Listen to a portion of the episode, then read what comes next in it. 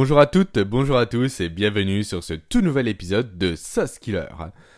Killer, le podcast au travers duquel je vous partage chaque semaine des astuces, des techniques et des méthodes pour vous aider à développer ou à renforcer vos compétences holistiques, vos compétences globales.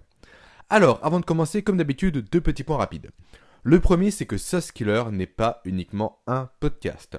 Je pense aujourd'hui Sauce comme étant un véritable écosystème que je mets à votre disposition afin de vous aider du mieux que je puisse à développer vos soft. Aujourd'hui, cet écosystème comprend bien entendu le podcast, ainsi que des ressources complémentaires qui sont liées à chaque épisode, également d'une formation privée par email, et vient récemment de se greffer à cet écosystème-là des formations que je vais bientôt mettre en place. Formations qui vont plutôt au travers desquelles je vais présenter le processus et la méthodologie globale que je mets derrière ce skiller. Ensuite, deuxième petit point, si mon podcast vous plaît, s'il vous aide, s'il vous apporte de la valeur semaine après semaine, alors je vous serai reconnaissant de me laisser un avis positif ainsi qu'un commentaire sur l'application sur laquelle vous écoutez vos podcasts. Et c'est encore plus important de faire ça si vous écoutez mon podcast sur Apple Podcast, car c'est l'application qui permet de faire le meilleur référencement possible de mes épisodes. Voilà, la partie c'est fait.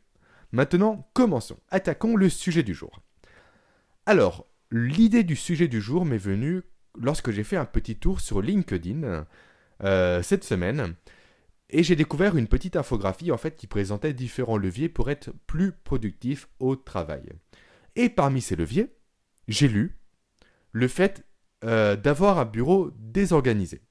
Le fait qu'avoir un bureau un peu en bordel était source de productivité. Alors, non. Désolé, mais c'est faux. C'est une idée reçue qui circule depuis quelques années déjà. Mais c'est entièrement faux. Avoir un bureau en bordel n'est pas un signe de productivité. Avoir un bureau en bordel n'est pas non plus un signe de créativité. Et c'est ça que je veux vous montrer dans le podcast d'aujourd'hui.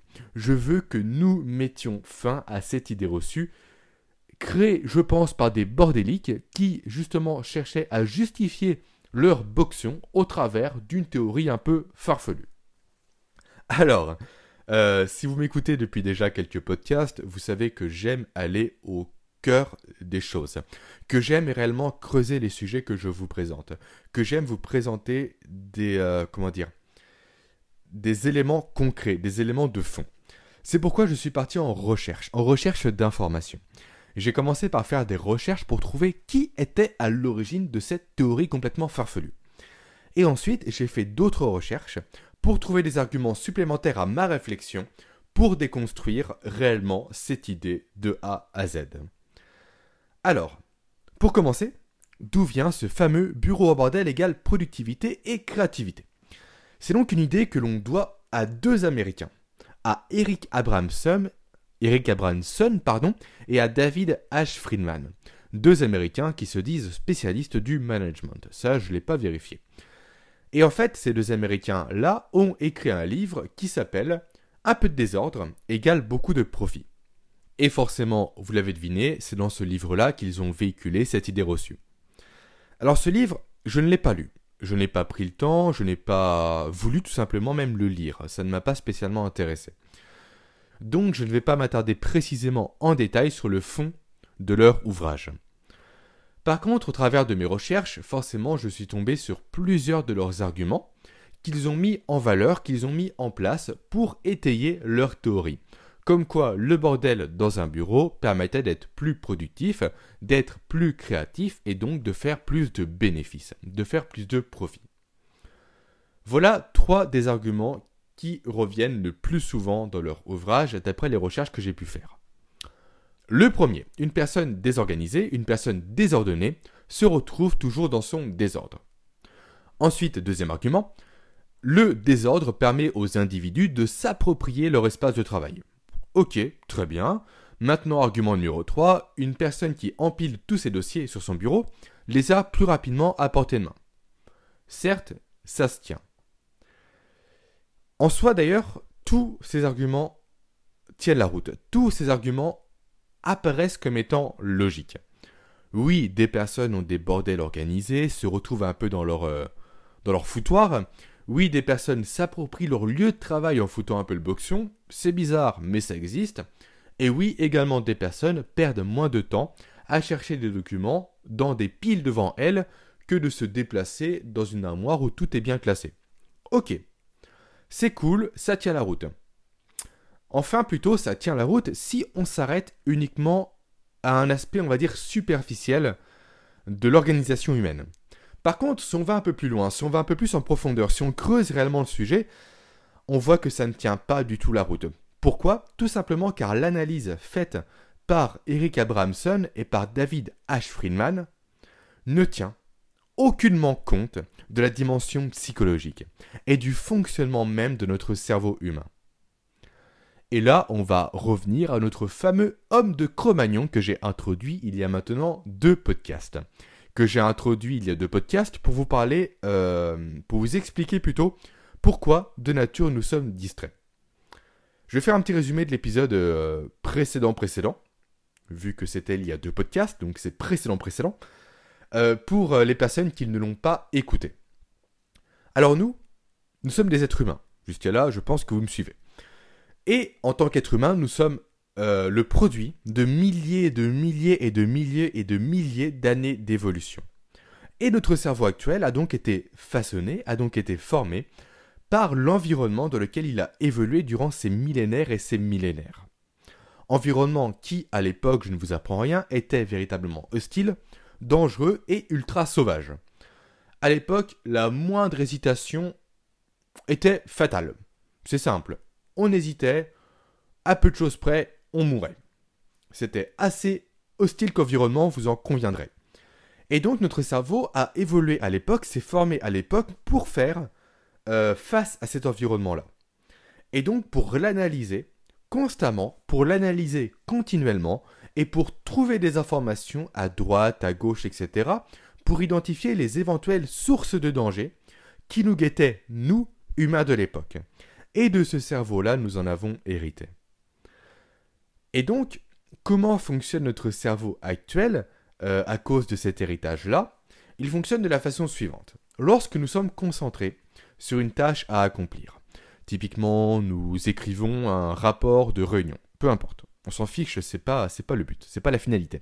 Donc lorsque nous sommes concentrés sur une, une tâche à accomplir, ce qu'il se passe, c'est que notre cerveau va zoomer sur cette tâche. Il va se concentrer dessus, il va être focus. Mais, très souvent, toutes les 3-4 secondes, je crois de mémoire d'après mes recherches et les études que j'ai pu faire, euh, toutes les 3-4 secondes, il va dézoomer pour analyser l'environnement, pour rechercher des informations. Et il fait tout ça de façon inconsciente. Il fait ça contre notre volonté. Donc, constamment, le cerveau zoome sur le travail à accomplir et dézoome pour analyser l'environnement à la recherche d'informations. Est-ce que vous voyez là où je veux en venir? Avec cette simple explication psychologique, évolutive ou scientifique, appelez-la comme vous voulez, peu importe, on comprend que cette théorie du bordel organisé, du euh, un peu de désordre égale beaucoup de profit, ne tient pas la route. Car plus notre environnement de travail, va être encombré, va être en bordel, va être euh, confus, on va dire. Plus notre cerveau va être, plus il va dézoomer, plus il va chercher à comprendre ce qui l'entoure, plus il va être distrait. Et donc nous, en conséquence, moins nous allons être productifs. Et ça, c'est la preuve scientifique par excellence qui démontre qu'un environnement de travail bordélique nuit complètement à la productivité. Et ce n'est pas le seul argument qui vient prouver cela. Un autre argument que j'affectionne tout particulièrement, c'est le fait qu'un environnement de travail euh, mal rangé, mal organisé, un peu euh, en foutoir, crée une source de stress énorme. En fait, lorsque nous avons face à nous, face à nos yeux, plutôt sous nos yeux, pardon, une tonne de documents, de classeurs, de feuilles volantes, de, de post-it, etc. en vrac, on va forcément avoir tendance à stresser. En fait, on va faire face tout simplement à la charge de travail, à une image concrète de la charge de travail qui nous reste à abattre. Et on va se rendre compte, tout simplement, qu'on n'a pas le temps devant nous pour faire tout ce travail-là. On va donc stresser et surtout on ne va pas savoir par quoi commencer. C'est un peu comme au restaurant. Il y a tellement de choix devant nous qu'on ne sait pas quoi choisir, qu'on ne sait pas par quoi attaquer. Et donc, un environnement de travail bordélique, lorsque l'on s'inflige ça, on se place dans un environnement qui va être anxiogène, qui va être source de stress et qui va être contre-productif et qui va nous nuire potentiellement au niveau psychologique à moyen terme ou à long terme. Voilà un autre argument qui vient en faveur d'un bureau bien rangé, qui prouve qu'un bureau bien rangé est la clé de la productivité, qui prouve qu'un bureau bien rangé est la clé de la performance, qui prouve qu'un bureau bien rangé est la clé de la concentration. Et également d'un autre avantage quasiment jamais évoqué, qu'un bureau bien rangé limite les risques d'exposition aux maladies. Alors là, je pense que certains d'entre vous se disent peut-être que j'en fais trop, mais croyez-moi, lorsque l'on vit au quotidien, 5 jours par semaine pendant 8 heures de temps, dans un environnement potentiellement poussiéreux, avec des gobelets de café qui traînent, avec peut-être des restes de nourriture qui traînent dans la poubelle depuis déjà 10 jours, on est forcément exposé aux bactéries. On est forcément exposé aux microbes. Et qui dit exposition dit risque de maladie aggravé. Et ce, D'autant plus, histoire de rajouter une petite couche, euh, cela est d'autant plus vrai si votre alimentation est pro-inflammatoire ou riche en oméga 6, mais ce n'est pas le sujet du jour. Ce sont des sujets que j'aborderai sans doute dans un article qui sortira d'ici quelques semaines, je pense, dans lequel je vais parler du lien entre l'alimentation et la productivité. Si vous voulez, euh, être informé de la sortie de l'article, je vous invite à vous inscrire à ma newsletter, tout simplement. Donc, pour en revenir au sujet du jour, que faire face à tout ça? Que faire pour avoir un bureau rangé et organisé? Que faire pour que votre bureau soit nickel, soit propre, soit une véritable source de motivation et d'efficacité professionnelle? Alors je vais tout simplement vous livrer ma méthodologie personnelle. Méthodologie en quatre étapes. Première étape, on va commencer par la base. Commencez par vous demander si dans votre bureau, chaque chose est bien à sa place. Si vos classeurs sont bien au bon endroit, si vos fournitures sont bien placées là où elles devraient l'être, si vos cahiers sont, euh, si vos cahiers sont au meilleur endroit possible. Et pour répondre à ces questions-là, il va falloir que vous fassiez un petit travail en amont, qui est le fait d'identifier vos espaces de travail. Alors qu'est-ce qu'un espace de travail? Je vais m'expliquer. Euh, peut-être que dans votre bureau, vous avez une table qui est dédiée à la réception des personnes qui viennent vous rendre visite, des personnes qui ont un rendez-vous avec vous. Ça, c'est un exemple d'espace de travail. Euh, peut-être que dans votre bureau, vous avez euh, un endroit où vous rangez vos dossiers. C'est un autre espace de travail. Peut-être que dans votre bureau, vous avez une zone, on va dire, bureautique. Vous faites du traitement de texte, etc c'est une autre euh, zone de travail. Autre exemple que je pourrais donner, euh, peut-être que vous faites de la logistique. Voilà. Peut-être que vous faites de la logistique, auquel cas vous envoyez euh, des colis, vous envoyez des courriers depuis votre bureau, ou du moins vous les préparez. Alors ça, c'est une autre zone de travail. C'est un autre espace de travail. Et pour chacune de ces zones, pour chacun de ces espaces que vous allez déterminer, ce que vous allez faire, c'est que vous allez lister toutes les tâches que vous y réalisez de façon exhaustive. Soyez le plus précis possible. Et une fois que c'est fait, vous allez lister en parallèle tout le matériel dont vous allez avoir besoin pour accomplir ces tâches. Reprenons notre exemple euh, de la table de réception pour les rendez-vous, donc pour illustrer un peu euh, la démarche. Que vous faudra-t-il sur cet espace de travail-là? Il vous faudra peut-être un cahier de prise de notes. Il vous faudra peut-être euh, des stylos. Peut-être euh, de la documentation liée à votre entreprise que vous donnez euh, à vos interlocuteurs. Peut-être vous faudra-t-il vos cartes de visite. Peut-être même une calculatrice si vous êtes amené à faire des calculs durant vos rendez-vous. voire même peut-être des goodies, qui sait, que vous allez donner à vos interlocuteurs. Je sais pas. C'est un exemple. Autre exemple, l'espace de rangement, dans lequel vous rangez vos dossiers. Peut-être vous faudra-t-il des classeurs vides, peut-être des pochettes, peut-être des intercalaires, des trombones, des étiquettes, des marqueurs, voire même une imprimante à proximité. Voilà. Vous avez compris un peu le but de cette démarche-là. C'est réellement de mettre à disposition, dans chacun de vos espaces de travail, tout le matériel qui va être nécessaire à l'exécution des tâches que vous y faites. Et euh, pendant que j'y pense, avant de passer à la suite, euh, pour toutes les personnes qui m'écoutent, soit dans les transports en commun, soit au volant ou au sport, peu importe, et qui ne peuvent pas prendre de notes, sachez que je vais joindre à ce podcast dans la ressource complémentaire la méthodologie euh, détaillée de mon processus pour ranger efficacement votre espace de travail. Donc n'ayez crainte, écoutez le podcast en entier, puis téléchargez plus tard la ressource complémentaire. Ressource complémentaire qui se trouve juste en bas en description. Vous cliquez sur un lien et vous pouvez l'obtenir. Donc où en étions-nous? Donc oui, nous venons de voir à l'instant euh, l'étape numéro 1. L'étape numéro 1 du processus de rangement. Maintenant passons à l'étape numéro 2 l'étape dans laquelle vous allez devoir trouver un système pour organiser vos documents. Et attention, petit euh, disclaimer, euh, votre système ne le faites pas compliqué. Un système compliqué ne rime pas avec efficacité. Au contraire, il faut que votre système de classement et d'organisation soit véritablement intuitif. Qu'il vous prenne le moins de temps possible, euh, qu'il vous corresponde en quelque sorte. Faites simple. Trouvez un système qui vous ressemble, un système que vous allez tenir dans le temps assez facilement. Alors, ce système peut être tout simplement le fait de trier l'ensemble de vos documents de façon chronologique, euh, peut-être le fait de privilégier l'ordre alphabétique, d'utiliser des codes couleurs, peu importe. Ça, c'est à vous de voir avec vous-même. C'est à vous de voir le système et la méthodologie qui vous correspond le plus, celle avec laquelle vous êtes le plus à l'aise.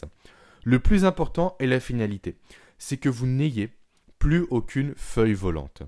Que tous vos documents volants entreposés soient classés dans un système global et surtout dans un système cohérent. Et une fois que c'est fait, une fois que tous vos documents, que tous vos dossiers sont classés, sont rangés soit dans des classeurs, soit dans des pochettes, soit dans des cartons ou dans des caisses, peu importe, encore une fois ça dépend de votre organisation à vous, pensez à étiqueter vos supports de classement étiquetez vos classeurs, étiquetez vos pochettes, etc. Afin de pouvoir comprendre, afin de pouvoir retrouver en un coup d'œil où se situent les informations que vous cherchez. Plutôt que d'avoir à ouvrir chacun de vos classeurs un à un pour retrouver la thématique euh, des documents classés dans ce dit classeur-là. Ça, c'était étape numéro 2. Maintenant, étape numéro 3, donc l'avant-dernière. L'étape des repères visuels. C'est-à-dire, c'est-à-dire que les armoires ou autres meubles dans lesquels vous allez entreposer vos classeurs, vos pochettes après les avoir triés et classés et étiquetés, vous allez également les étiqueter. Vous allez étiqueter potentiellement les meubles, voire même les rayonnages, si votre organisation s'y prête. Alors, ok, ça peut sembler euh, un peu extrême comme démarche, et je l'assume, moi je fonctionne comme ça, au moins je sais précisément où se situe chacun de mes documents. Peut-être que oui, vous allez perdre du temps à le faire. Peut-être que oui, ça va être long au début, ça va être fastidieux. Mais croyez-moi, ça sera sans commune mesure par la suite. Tout le temps que vous allez perdre, ou plutôt je devrais dire tout le temps que vous allez investir au début, et du temps que vous allez gagner par la suite. Et encore plus que du temps, par la suite, vous allez gagner de la concentration. Vous allez gagner de la sérénité. Vous allez gagner en efficacité. Voilà, vous allez réellement gagner sur plusieurs tableaux en un second temps. Ok, c'est chiant à faire au début, c'est chiant à mettre en place, pas de souci, prenez sur vous et croyez-moi par la suite vous serez 100% gagnant dans cette démarche-là. Et d'ailleurs, pendant que j'y pense, tous les conseils que je viens de vous donner s'appliquent également euh, en numérique. Ils s'appliquent également sur votre ordinateur. Parce qu'avoir un bureau euh, physique ultra organisé, ultra propre, ultra bien rangé, c'est super, mais si en parallèle votre bureau d'ordinateur ressemble à un souk, autant vous dire que les effets bénéfiques du bureau physique organisé tombent complètement à l'eau. Donc, même, même, même principe, même concept. Faites des dossiers, des sous-dossiers, des sous-dossiers, etc. Utilisez des tags, des codes couleurs, des logos, des pictogrammes, peu importe. Encore une fois, c'est votre démarche qui vous est propre. Mais ayez un espace de travail bureautique aussi propre que votre bureau, aussi bien rangé, aussi clean que ce dernier. Et enfin, pour terminer, quatrième et dernière étape. Vous allez terminer par désencombrer ce qui reste. Et par là, j'entends principalement euh, tout ce qui est fourniture, euh, fourniture. Vos stylos, vos agrafes, vos agrafeuses, vos règles, vos post-it, tous les objets un peu de papeterie qui traînent sur votre bureau dans vos placards. Moi personnellement, je vous conseille de mettre le minimum dont vous avez besoin à proximité dans chacun des espaces de travail que vous avez déterminés précédemment. Et de ranger tout le surplus, tout le reste dans un tiroir unique et dédié à ça. Et bien sûr, vos stylos, vous les mettez dans un pot à stylo, vos post-it dans une petite boîte en métal, etc. Chaque objet a sa place. Et en faisant tout ça, en faisant toutes ces démarches-là, en faisant les quatre étapes que je viens de vous énoncer, en les respectant, vous allez connaître votre bureau comme votre poche. Votre bureau sera parfaitement optimisé pour que vous soyez productif au travail, pour que vous soyez serein, pour que vous soyez calme, pour que vous soyez confiant, pour que vous ne perdiez plus de temps à ne pas réussir à mettre la main sur un document super important. Ça va vous faire gagner un confort monstre, croyez-moi. Encore une fois, c'est long, c'est fastidieux, c'est compliqué, c'est chiant à mettre en place au début, ok mais par la suite, vous allez y gagner, je vous le garantis, à 100%. Et ça, sans oublier un, élément que je n'ai pas mentionné, et j'aurais dû le faire précédemment, mais euh, peu importe, je peux l'évoquer maintenant, c'est le fait qu'avoir un bureau qui est bien rangé, avoir un bureau qui est organisé, avoir un bureau qui est cohérent, facilite le travail d'équipe en entreprise. Parce que j'ai une question à vous poser maintenant. Qu'est-ce qu'il y a de pire, qu'est-ce qu'il y a de plus chiant que de devoir retrouver une information ou un document dans le bordel d'un autre. Lorsque des collègues, lorsque les personnes dans l'entreprise sont mal organisées, si ces personnes partent en vacances, si ces personnes quittent l'entreprise, autant vous dire que pour retrouver toutes les informations qu'elles ont semées, tous les projets qu'elles ont laissés en cours, tous les documents importants qu'elles avaient à leur disposition, c'est un véritable chemin de croix. Donc, facilitez-vous la vie et également faciliter la vie de votre entreprise, de vos collègues et faciliter le travail collectif et collaboratif. Voilà ce que j'avais à vous dire pour ce podcast du jour. J'espère qu'il vous aura plu, j'espère qu'il vous aura apporté de la valeur. Pour toutes les personnes qui sont restées euh, jusqu'à la fin du podcast, déjà merci. Euh, n'oubliez pas que vous pouvez noter euh, une, comment dire que vous pouvez noter mon podcast sur Apple Podcast idéalement. Également, en parler autour de vous. Euh, c'est très important pour moi. Le bouche à oreille fonctionne très bien dans le monde du podcast. Et également, vous pouvez potentiellement vous préinscrire. Je vous le dis en avant-première, c'est un peu une surprise que je vous réserve. Vous préinscrire à ma toute première formation qui va s'appeler le système. C'est une formation dans laquelle je vais vous présenter un système complet et global de gestion du temps. Forcément, c'est une formation, donc c'est c'est un investissement que vous allez faire en vous, c'est un investissement que vous allez vous offrir pour gagner du temps. Euh, j'ai confiance à 100% dans la méthodologie que j'ai développée euh, durant toutes ces années et que je vais vous livrer. C'est pourquoi cette formation sera bien entendu garantie. Si elle ne vous apporte pas de valeur, ce en, ce en quoi pardon, je crois difficilement, je vous rembourserai sans problème. Et sachez également que pour vous remercier de votre préinscription, vous aurez bien entendu un tarif privilégié. Vous avez tous les éléments juste en bas en description. Maintenant, je vous souhaite une excellente journée, une très bonne semaine. Appliquez les quatre étapes que je vous ai données, que je vous ai livrées, pour avoir un bureau efficace, un bureau optimisé, un bureau productif et un bureau dans lequel vous vous sentirez bien. Croyez-moi, ça va vous changer le quotidien. Je vous dis maintenant la semaine prochaine pour un nouvel épisode de Sauce Killer. Ciao